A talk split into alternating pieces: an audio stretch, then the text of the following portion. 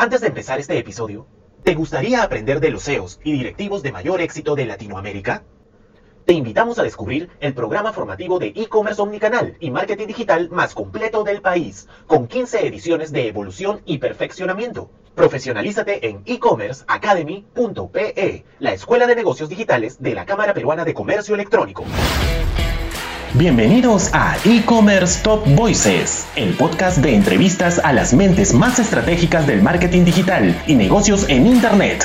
Has llegado al lugar correcto para encontrar toneladas de inspiración y consejos para hacer crecer tu negocio e-commerce. Abre tu mente, cuestiónalo todo y súbete a la ola digital. Con ustedes, su anfitrión, Helmut Cáceda. Estamos hoy con Eduardo Neque, CEO de Impulse, para hablar de estrategias de crecimiento para e-commerce. Eduardo, bienvenido al programa. Hola, Helmut. Hola, ¿cómo están todos los que se están uniendo al programa? Un gusto estar aquí, Helmut, y compartir contigo y la audiencia eh, cómo escalar los, los comercios electrónicos. Sí, para los amigos eh, que se están conectando, tenemos más de 800 conectados. Eh, Impulse es una agencia que despliega una estrategia de full commerce y omnicanal de marketing al servicio de y el uso de la tecnología, ¿no? El, consumidor en ese espacio, pues, el centro de la estrategia, como es la tendencia ahora en el mundo, eh, y la agencia, pues, ha ayudado a reconocidas marcas en el mercado a crecer en ventas utilizando estrategias growth. Justo el programa de hoy día vamos a hablar un poco sobre qué es esto de estrategias growth y cuáles son las nuevas tendencias en comercio electrónico y marketing digital. Así que, Eduardo, bienvenido nuevamente y vamos con la primera pregunta. Sabemos que los peruanos de por sí somos cazadores de ofertas. Yo recuerdo un estudio de Google que decía que el 40% de los peruanos este, va siempre por el tema de, de cazadores de ofertas. Yo creo que esto también es algo regional, no solamente en Perú, ¿no? De por sí, los latinos creo que, estamos acostumbrados a, comprar por ofertas. Sin embargo, eh, no podemos vivir de las ofertas, ¿no? Porque eso es sacrificar margen. En algún, o sea, si vamos a plantear nuestra estrategia del año eh, y, y, tirar todos los huevos de la canasta a esas tres famosas fechas cyber que hay durante el año, pues esa no es la forma correcta de crecer, ¿no? Mi pregunta para ti, Eduardo, es, ¿cuántos tipos de consumidores hay? O sea, ¿solamente hay consumidores que buscan ofertas? ¿Y cómo, puede hacer una empresa para atraer compradores que busquen calidad y no precio? Genial. Bueno, mira, primero creo que es importante entender que, que el mercado al cual se dirige cualquier compañía tiene usuarios en diferentes momentos de compra, ¿no? Un cazador de ofertas o una persona que está muy activa buscando comprar es una persona que según eh, mi perspectiva está dentro del... Si vemos el mercado como una pirámide, yo te diría que está en la parte superior de la pirámide, ¿no? Es ese 3% de usuarios que justo en este momento están pensando, no sé, comprar algo y ven esta oferta y esta oferta es más un impulso para terminar de decidir esa compra, ¿no? Pero eso es solo el 3% del mercado. En realidad, si tú quieres llegar al resto del mercado, tienes que pensar en otro tipo de comunicación, en otro tipo de valor que agregarle a ese mercado para que puedas atraerlo también, ¿no? Entonces, bajando en esa pirámide, después del 3% están las personas, yo te voy a decir tal vez un 17% del mercado está en un modo más de consideración, están comparando soluciones. Entonces a ellos no les puedes hablar de ofertas, porque recién están pensando, oye, tal vez la solución es A o B. Tendrías que cambiar tu discurso de, marca, de acercamiento, para hablar de soluciones.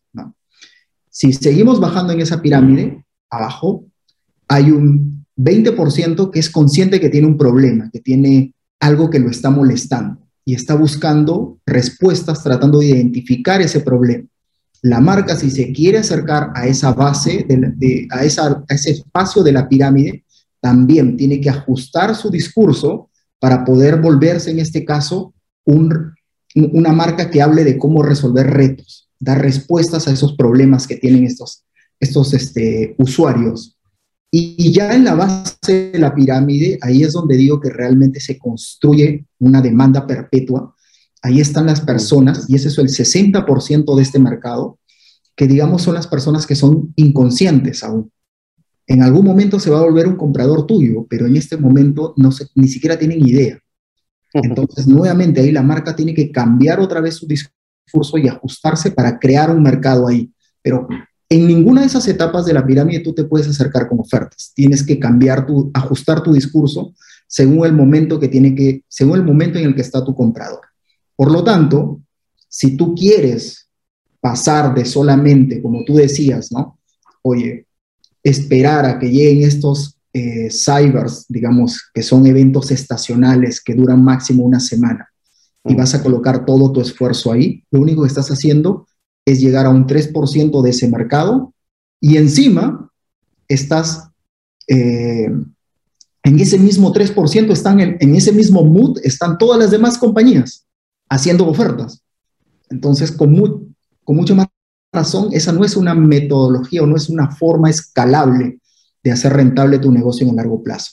Necesitas construir una estrategia que te permita llegar a todas las etapas de la pirámide, capturar datos de esas personas, de tal forma que cuando lleguen esos momentos estacionales de oferta, pues tú ya tengas una base instalada a la cual acercarte con tu producto y acelerar. La oferta deberíamos nosotros mirarla como un acelerador de la compra, pero no como la razón por la que te compre porque si no el negocio se va a desgastar solo en ofertas. Bueno, ese es el problema cuando las empresas no tienen un propósito y solo están entrando al mercado a vender y ganar dinero y punto. ¿no? O sea, su, oferta de valor está centrada en precio y nada más, ¿no? Entonces, definitivamente... No es sostenible. No es sostenible, totalmente, ¿no? Ahora, en un evento cyber es cierto que hay picos importantes de visita al sitio web. Este, hay que admitir que pues eh, dinamiza la demanda eh, el problema con Perú es que hay demasiados eventos cyber, no estoy muy de acuerdo con eso, pero muchas empresas, como que, como te digo, centran todas sus estrategias en esas tres fechas más importantes del año, ¿no? Porque, bueno, es, es la forma más fácil de competir, creo yo. Mi pregunta es, bueno, ya está, hay los eventos, se genera el tráfico eh, y hay, un, hay una inversión de presupuesto importante. El punto es que eh, luego de las fechas el tráfico baja drásticamente y la mayoría de empresas no sabe cómo capitalizar ese, ese tráfico que obtuvo por al menos dos o tres fechas. ¿no? La pregunta es, ¿cómo le podemos sacar el máximo millaje a una campaña cyber? Muy, muy interesante eso.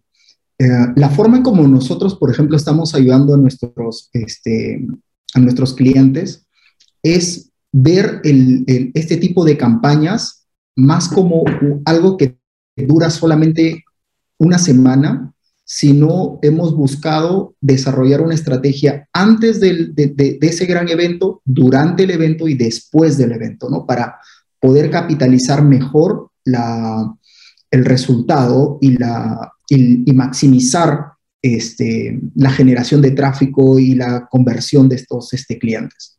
Entonces, por ejemplo, te cuento algunas, algunas este, experiencias, ¿no? ¿Qué deberías hacer antes de un cyber? Antes de un cyber, tú lo que deberías tener es una estrategia para captar suscriptores, para, tener, para, para generar contactos. Vamos a decir, empiezas a crear contenido que hable un poco sobre eh, los beneficios de tus productos o tus servicios, pero de una manera entretenida y educativa. Eso genera base de suscriptores.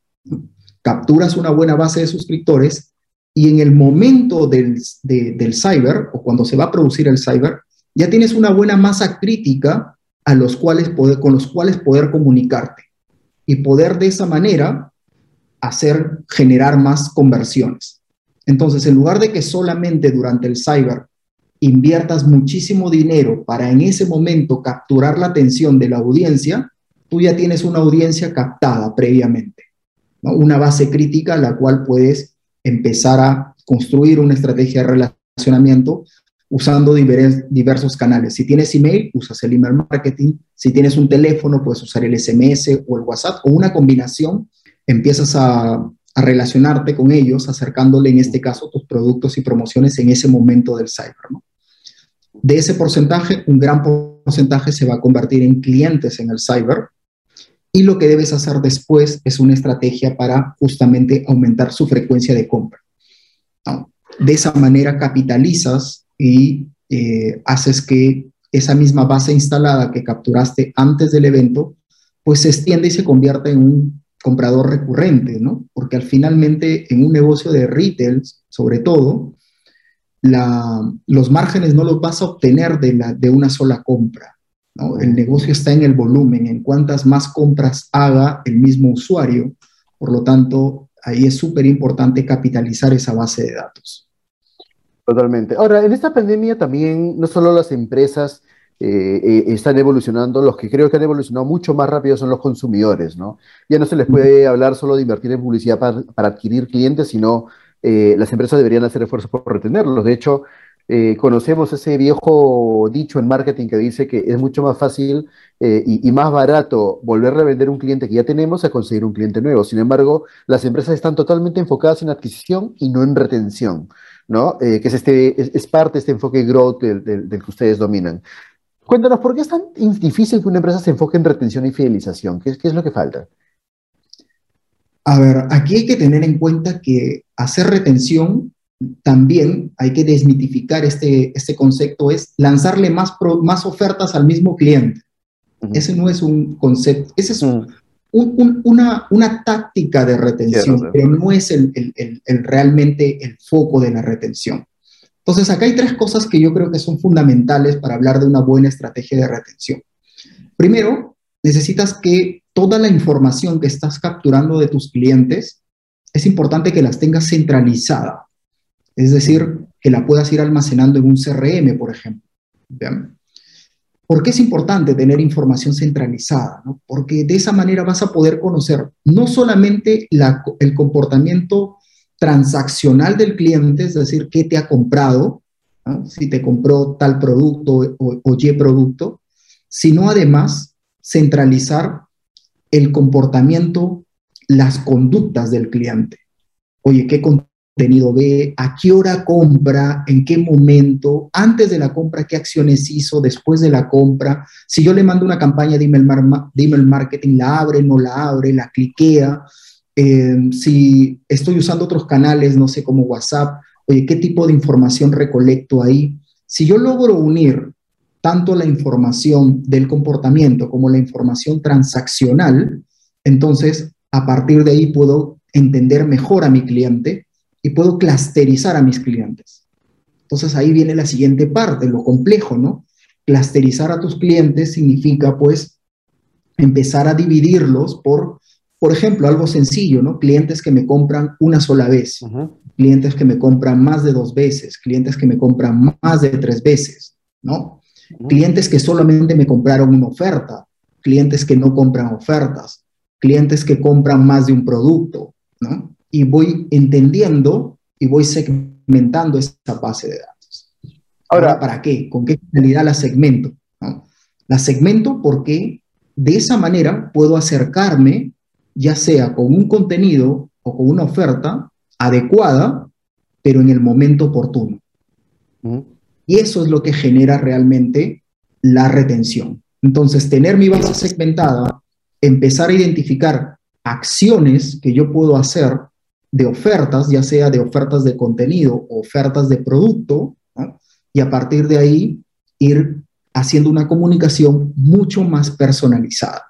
Y si a eso le agregas que tu sitio web al que llega o el e-commerce al que llega se personaliza en función a esa conducta, tienes ahí pues un cliente que siente que lo conoces y por lo tanto siente que lo comprendes, por lo tanto genera más fidelidad. ¿no? Más bueno, pero ahí, ahí, estamos hablando de bastante inversión en tecnología, pues, ¿no? Eh, al estilo Amazon, que llegas, este, de lo que he escuchado, literalmente he escuchado, eh, si estoy hablando de zapatillas, no sé, la próxima vez que entro a Amazon voy a ver justamente ofertas de zapatillas, etcétera. Ahora que he sido papá, como tú sabes, hace poco, este, el tema de comparación era pues este, bebés, biberones, pañales, y te lo juro, mi publicidad en Facebook ahora justamente es de, juguetes, de, de, biberones, me parece increíble, ¿no? Así para los que creen que esto es mito, no, es, es totalmente cierto y la tecnología está avanzando cada vez más de forma más acelerada, ¿no? Eh, en ese contexto, ya que hablamos de tendencias, eh, Eduardo, ¿hacia dónde crees que va la gestión del comercio electrónico en una empresa para, para que esté al tanto, pues, no? Sí, yo creo que el, modelo de gestión, yo lo veo del siguiente punto de vista, ¿no? Normalmente, si uno piensa en, en la gestión del e-commerce, hoy en día tiene como que dos alternativas, ¿no? O hacerlo por su cuenta, eso tiene sus, sus pros y sus contras, ¿no? Eh, vamos a hablar un poco de, por ejemplo, las desventajas, ¿no? Oye, hacer, hacerlo por mi cuenta significa que, oye, ¿de dónde adquiero ese know-how? El know-how no va a aparecer de la noche a la mañana, ¿no? Entonces necesito adquirir know-how. Adquirir know-how significa contratar talento. Contratar, contratar, el, contratar el talento adecuado significa pues saber contratar también ese tipo de talentos. ¿No? Y, saber, y saber dirigirlos. Saber gestionarlos, saber dirigirlos, darles una metodología, tener una cultura dentro de la compañía de, de, de, agilidad basado en datos, que, estén, que sean tolerantes al fracaso, porque ese equipo va a fallar, ¿no? Porque está aprendiendo. Totalmente.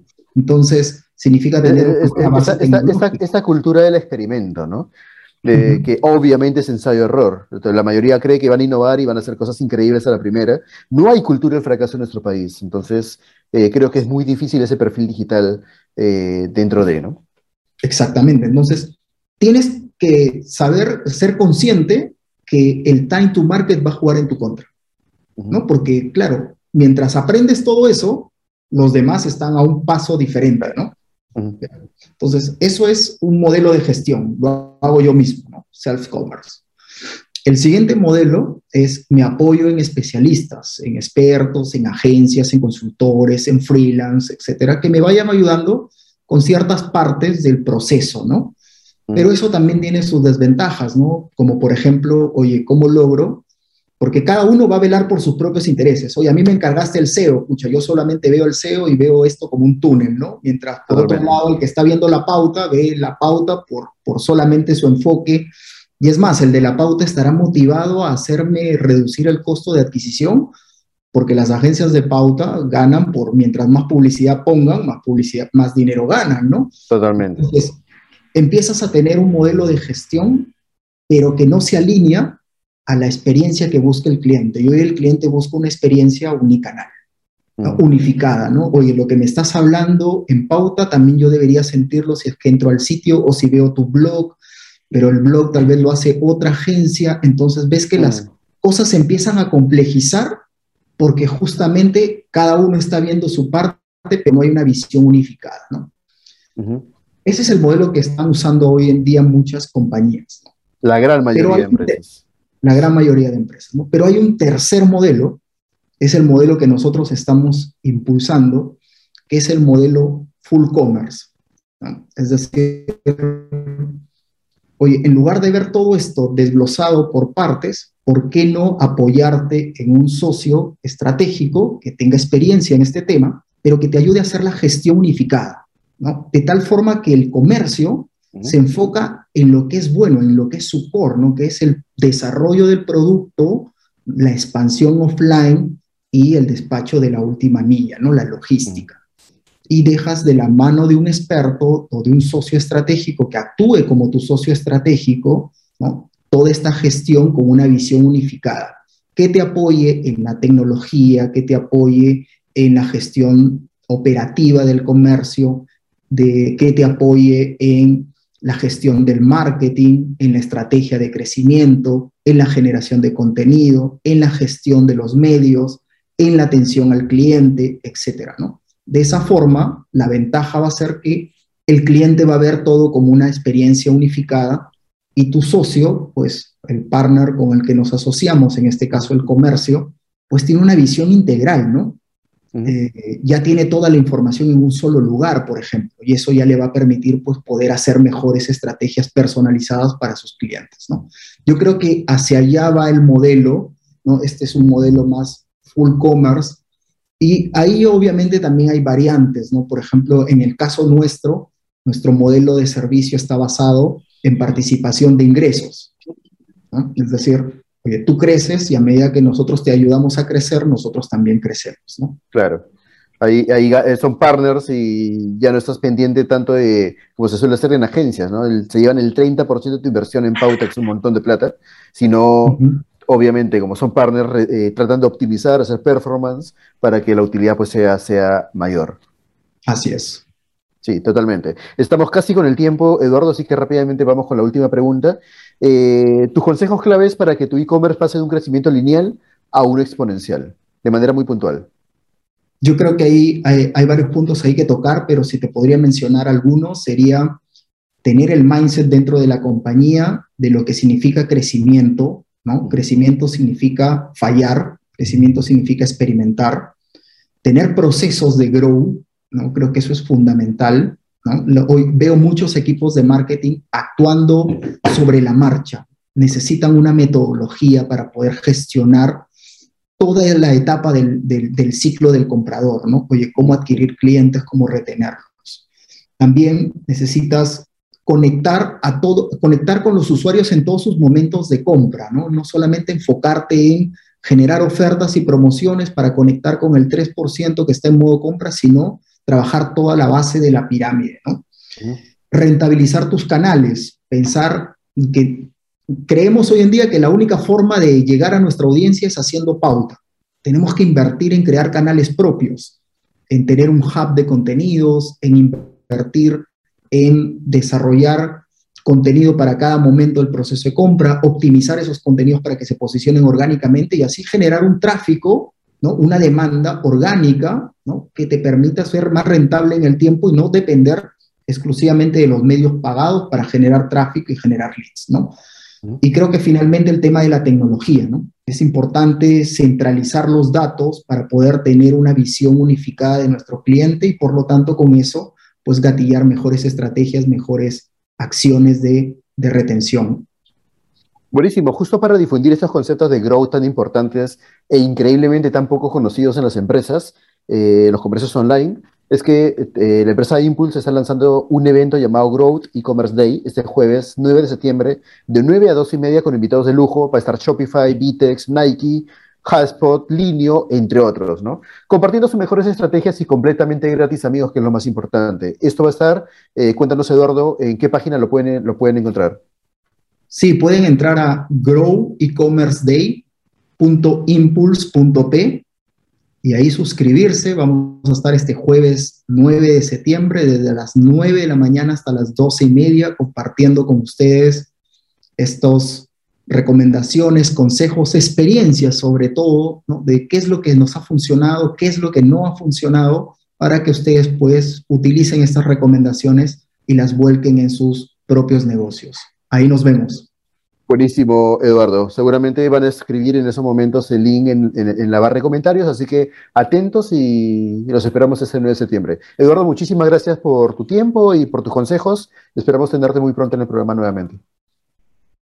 Gracias a ti, Helmut, y a la audiencia que nos escuchó atentamente. Muy amables.